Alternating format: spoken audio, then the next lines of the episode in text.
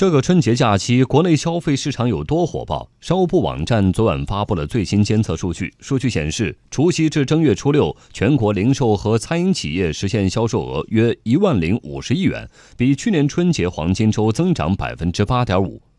春节黄金周市场呈现出四大特点，包括商品消费更重品质，餐饮消费更显年味儿，体验消费更受青睐，生活必需品市场运行平稳。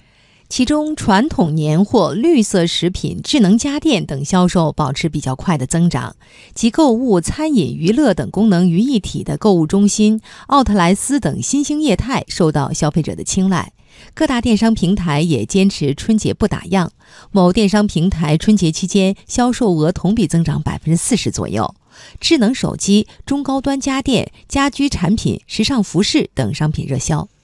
餐饮消费方面更加显现出年味儿，年夜饭、团圆饭、亲朋宴成为春节餐饮市场的主角。各地餐饮企业年夜饭预订火爆，天津重点监测的三十六家餐饮企业，共预订年夜饭一点二万桌；